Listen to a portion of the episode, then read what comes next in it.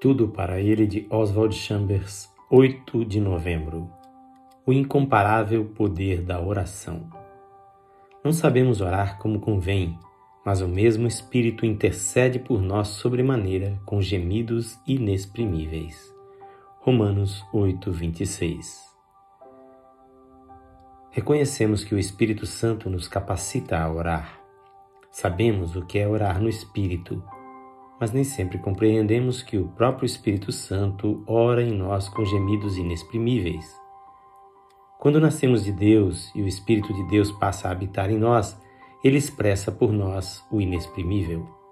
Ele, o Espírito em nós, segundo a vontade de Deus, é quem intercede pelos santos. Romanos 8, 27. E Deus sonda o nosso coração não para saber quais são as nossas súplicas, mas para descobrir qual é a súplica do Espírito Santo.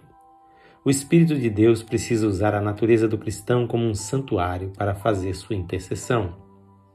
Vosso corpo é santuário do Espírito Santo.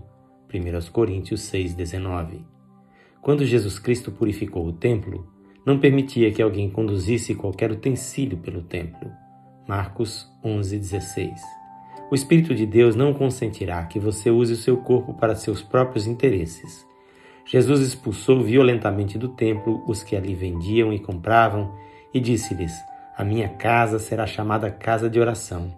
Vós, porém, a transformais em covil de salteadores. Marcos 11:17.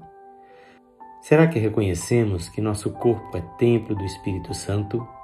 Se assim o for, devemos ter o cuidado de mantê-lo sem mácula para ele.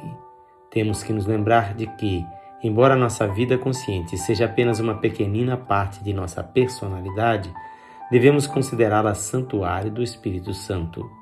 Ele cuidará da parte inconsciente, da qual nada sabemos, mas cabe a nós cuidar da parte consciente, pois somos responsáveis por ela.